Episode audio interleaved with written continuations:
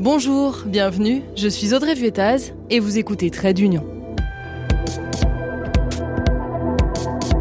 Vous ne comprenez rien à l'Union européenne Ce podcast est fait pour vous. N'hésitez pas à vous abonner pour être prévenu à chaque sortie d'épisode. L'honneur, le bon sens, l'intérêt supérieur de la patrie commande à tous les Français libres de continuer le combat là où ils seront et comme ils pourront. En ce jour anniversaire de l'appel du 18 juin 40, j'ai voulu consacrer cet épisode, une fois n'est pas coutume, à une rumeur. Jean Monnet, qu'on a découvert dans l'un des épisodes précédents comme l'un des pères fondateurs de l'Europe, aurait été, d'après certains, un espion de la CIA, envoyé par les États-Unis pour détruire le général de Gaulle. Rien que ça. Pour tout vous dire, je n'en avais jamais entendu parler de cette rumeur. Tout part d'un tweet dans lequel j'ai été mentionné. Après une petite enquête sur Reddit, et oui, j'ai des lectures saines, je me rends compte que le tweetos en question est loin d'être seul. Les gens s'interrogent. Le très européen Jean Monnet a-t-il écrit Il faut détruire De Gaulle au gouvernement américain? Les sources remontent très souvent au site gaulliste.fr, à un ouvrage de Philippe de Villiers et à un autre du journaliste Éric Branca qui l'assure, Monet d'emblée avait fait de De Gaulle l'homme à abattre. Il l'aurait même écrit noir sur blanc dans une note donc, révélée par l'historien Éric Roussel, auteur d'une biographie de référence sur Monet. Alors, qu'en est-il de cette affaire? Monet était-il vraiment un ennemi de De Gaulle? Un espion de la CIA même, et cette note dont on parle a-t-elle vraiment existé? C'est ce qu'on va découvrir dans cet épisode.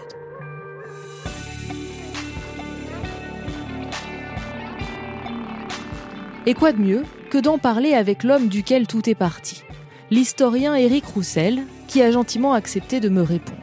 Pour le présenter, il est l'auteur de très nombreuses biographies de grands hommes d'État du XXe siècle. Pompidou, Mendès France, Mitterrand, le général de Gaulle et Jean Monnet. Il est aussi membre du conseil exécutif de la Fondation Jean Monnet. Déjà, commençons avec un peu de contexte.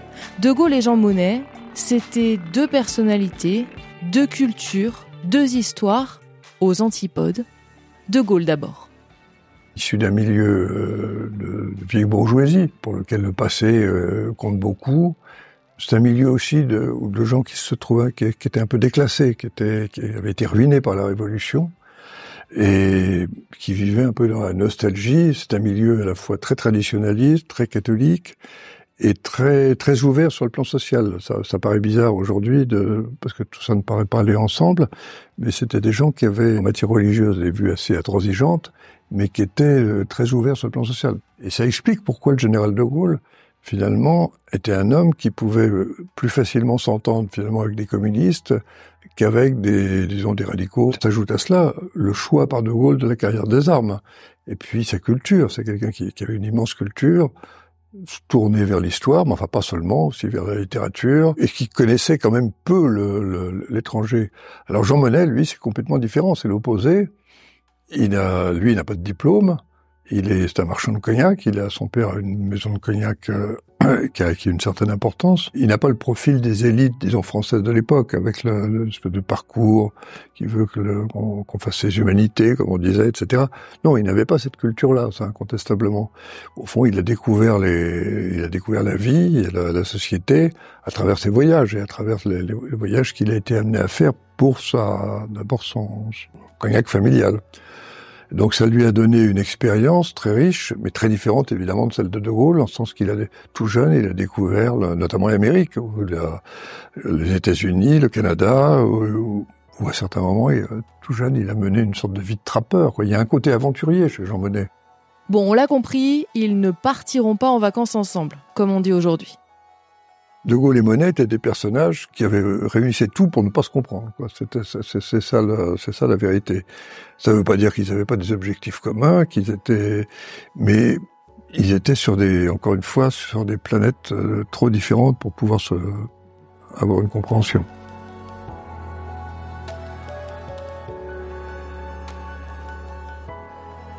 Et ce qui les rend différents au moment de la, encore plus différents au moment de la défaite, c'est l'attitude qu'ils prennent. Bon, tous les deux, ça incontestablement, sont pour la poursuite du combat. Ils sont, ils sont contre Vichy. Euh, c'est ce qui les, c'est ce qui les réunit. D'ailleurs, c'est ce qui fait que il y a une chose qui est assez ignorée, c'est que Jean Monnet a, accueilli le général de Gaulle le 17 juin 1940 à son domicile à Londres, le jour même où de Gaulle est arrivé de Bordeaux pour commencer son, son épopée. Et dès ce, dès ce dîner euh, du 17 juin 40, on a vu que ça ne, que ça ne marchait pas. Quoi. Ce qui était flagrant, c'est que De Gaulle, dès cette époque, s'était fixé pour but de défendre les intérêts de la France, alors que Jean Monnet, lui, voyait les intérêts, au fond, de ce qu'on appelait les, les démocraties, et avec euh, l'idée aussi que le, dans ce combat contre contre l'Axe, le poids des États-Unis, qui connaissaient bien, serait essentiel. Et c'est ce qui fait que après la défaite de 1940, il ne suit pas De Gaulle, et il va euh, accepter la proposition de, Churchill. Euh, il devient donc euh, vice-président du British Supply Council à, Washington. Et donc c'est une position évidemment assez inédite pour un Français, puisqu'il est français, il est aux États-Unis et aux fonctionnaires britanniques. Même s'ils ne se comprennent pas, pendant au moins deux ans, depuis les États-Unis où il travaille, Jean Monnet conseillera tout de même à ceux qui viennent le voir pour avoir des conseils de rejoindre la France libre. Et pourtant, Monet a des doutes sur De Gaulle, qu'il juge arrogant et beaucoup trop nationaliste. En général, déjà, euh, ça, lui disait trop rien, quoi, pour parler. Il avait une réserve instinctive vis-à-vis de, tout ce qui était un peu beauté. Puis De Gaulle avait quand même ce côté, euh, quand il est arrivé en Angleterre, il y a eu des articles sur lui qui le décrivaient comme un homme d'extrême droite. Hein. Encore une fois, on avait du mal à le situer. Ça a commencé à évoluer, au fond, qu'assez tardivement, après l'opération Barbarossa en 41, quand les communistes sont entrés dans la, dans la résistance et qu'ils ont qu'il a composé avec eux. Alors ce qui fait que ça créait une, une situation évidemment qui était euh, qui était un peu confuse parce qu'on avait du mal à le à le situer. Ça, explique peut-être un petit peu l'attitude de Jean Monnet quand il se retrouve en 1943. 1943, c'est l'affaire de la note. Car oui, cette note dans laquelle Jean Monnet écrit qu'il faut détruire De Gaulle a bel et bien existé. Mais vous allez voir que c'est un peu plus compliqué que ça en a l'air. 1943, nous sommes donc après le débarquement des troupes alliées en Afrique du Nord, qui était jusqu'à présent sous le contrôle de Vichy. Les États-Unis veulent installer le prestigieux général Giraud à la tête de l'armée et de l'administration d'Afrique. Un homme qui a eu par le passé des idées proches de Pétain, mais qui a ensuite refusé la collaboration. Il a surtout l'avantage d'être beaucoup plus malléable que le général de Gaulle, dont les alliés se méfient avec ses idées nationalistes. L'idée, c'est de créer une unité entre les différentes forces françaises, avec notamment la France libre, mais à la faveur de Giraud. Il faut donc discuter avec le général de Gaulle, et c'est Jean Monnet qui s'y colle. Mais les négociations s'enlisent. Alors, on décide de se rejoindre à Alger, mais juste avant, le général de Gaulle prononce un discours qui va tout faire basculer. De Gaulle, évidemment, avait une tactique de négociation. Il était comme Napoléon. Il avait un usage très politique de ses colères. Il savait très bien qu'il n'avait pas grand-chose en main. Donc il fallait qu'il impressionne ses interlocuteurs, qu'il les déstabilise. Et c'est ce qu'il excellait à faire. Et, c'est comme ça d'ailleurs que, ce moment-là, De Gaulle fait un discours extrêmement violent dans lequel il dit on va pas se laisser à peu près, hein, on, euh, ne va pas se laisser arrêter par quelqu'un. Il parle de Giraud qui tient son pouvoir de quatre fonctionnaires nommés par Vichy. Et évidemment, Monet voit ça, et lui qui a une culture quand même républicaine, euh, ça lui paraît quelque chose de d'incroyable, quoi. Enfin, quelqu'un qui s'auto-investit, euh, il n'a pas, il n'a pas été élu, il ne, et donc euh, il réagit euh, comme ça, il écrit sur un bout de papier, c'est inadmissible, c'est le prototype du discours hitlérien. Alors évidemment, c'est très exagéré. Et il ajoute, euh, c'est un ennemi du peuple français, etc. Enfin, il est très énervé et il a cette phrase il faut le détruire. Il faut le détruire. Vous verrez qu'après, la note se poursuit, mais en effet, elle contient bien les termes il faut le détruire. Après, ce qu'il faut savoir, en termes de contexte, c'est qu'à ce moment-là, De Gaulle vient de recevoir l'appui de la résistance intérieure, par l'intermédiaire de Jean Moulin. Mais comme à l'époque il n'y a pas Internet, Jean Monnet ne le sait pas encore, et ça influence peut-être ses propos.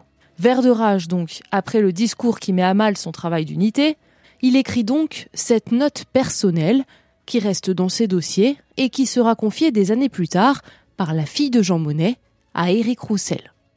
Oui, bah, je crois que je suis le mieux placé au monde pour parler de cette affaire, puisque c'est moi qui ai publié cette note, et je l'ai fait non pas en faisant les, tiroirs, mais parce que j'avais noué des liens euh, de confiance et même amicaux avec la fille de Jean Monnet, Marianne Monnet, et un jour elle m'a apporté une note que son père avait gardée dans ses papiers personnels, qui n'étaient pas dans les archives à Lausanne. Alors, donc j'ai publié, quand on vous donne, quand un historien reçoit un document comme ça dont l'authenticité ne fait aucun doute, on peut pas ne, pas en tenir compte. Donc c'est ce que j'ai fait.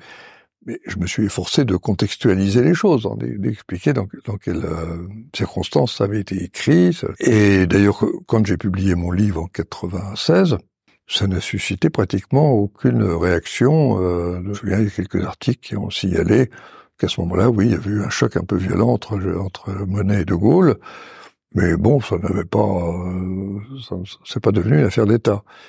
Ce qui a changé entre temps, c'est le, c'est l'esprit public et le regard qu'on porte sur l'Europe donc, il y a certaines critiques qui sont formulées contre l'Europe par des gens qui ont fait de, de au fond, une sorte de bouc émissaire, de responsable de tout ce qui se passe aujourd'hui, y compris des choses qu'il n'avait absolument pas euh, prévues.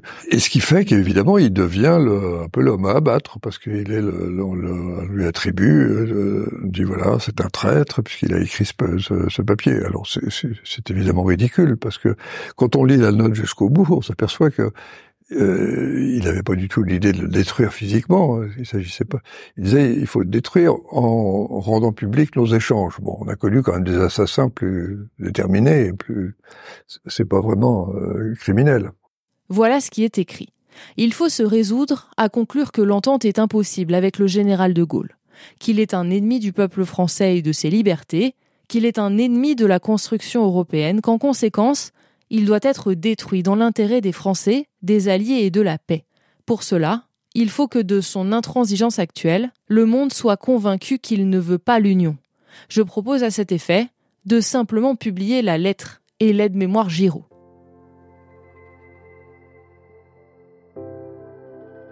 On n'est pas au top de l'attaque physique en effet.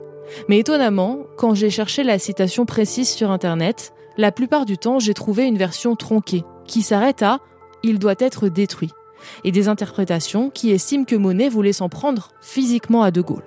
Donc il y a eu toute une sorte de montage. Le tournant, à mon avis, je pense que c'est l'échec du référendum de 2005 et le fait que, les résultats de la Convention européenne aient été repris par, sans, contre le référendum.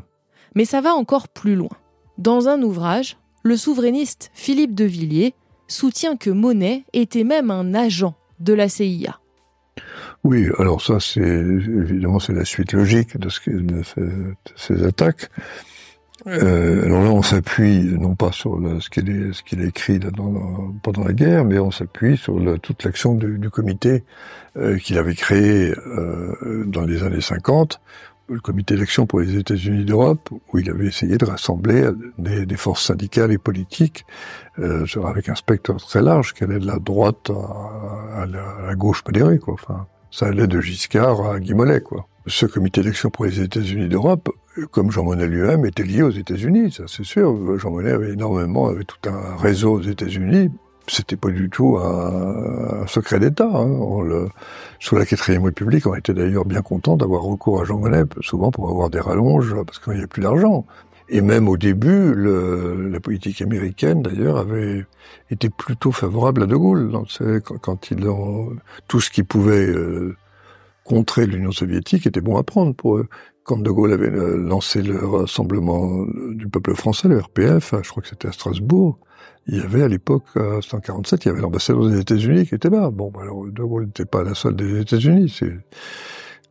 Alors Monet, c'est vrai, avait un réseau, avait beaucoup d'amis là-bas et s'appuyait beaucoup sur eux. Ça, c'est certain. Mais c'est autre chose d'avoir des amis, surtout dans ce contexte-là. Euh, et puis d'être un agent stipendié par la CIA pour euh, pour rapporter ce qui se passe dans les réunions et, et avoir être sous la table. Donc c'est absurde, mais il faut dire que les gens sont friands de, une, tout ce qui peut évoquer une, une histoire à la fois romanesque, complotiste, c'est ça le drame.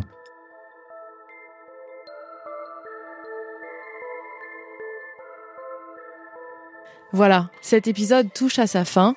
Merci à Eric Roussel pour son éclairage, son temps et sa mise en contexte. En effet, De Gaulle et Monet n'étaient pas les meilleurs amis du monde, loin de là, mais ça n'a pas empêché le général de Gaulle, des années plus tard, de nommer Monet commissaire au plan pour reconstruire la France après la guerre. En effet aussi, la note a été écrite sous le coup de la colère et dans un contexte bien particulier. Et d'ailleurs, elle ne s'arrête pas à il faut le détruire, mais plutôt il faut le détruire politiquement. Et enfin, Monet avait bien de nombreux liens avec les États-Unis, mais il ne s'en est jamais caché. On était aussi dans un contexte de guerre froide. Est-ce que cela en fait un espion de la CIA En tout cas, ça aurait quand même été un peu gros. Finalement, c'est un peu comme si Jean Monnet, en tant que père fondateur de l'Union européenne et proche des Américains, subissait a posteriori les foudres des déçus de l'Europe et du référendum de 2005. D'ailleurs, sachez que je vous prépare un épisode sur le référendum de 2005, justement, et sur la cassure qu'il y a eu après ça. Merci beaucoup pour votre écoute. Trait d'Union, c'est un épisode par semaine. Et en attendant, vous pouvez retrouver le podcast sur Instagram ou sur Twitter. À très vite!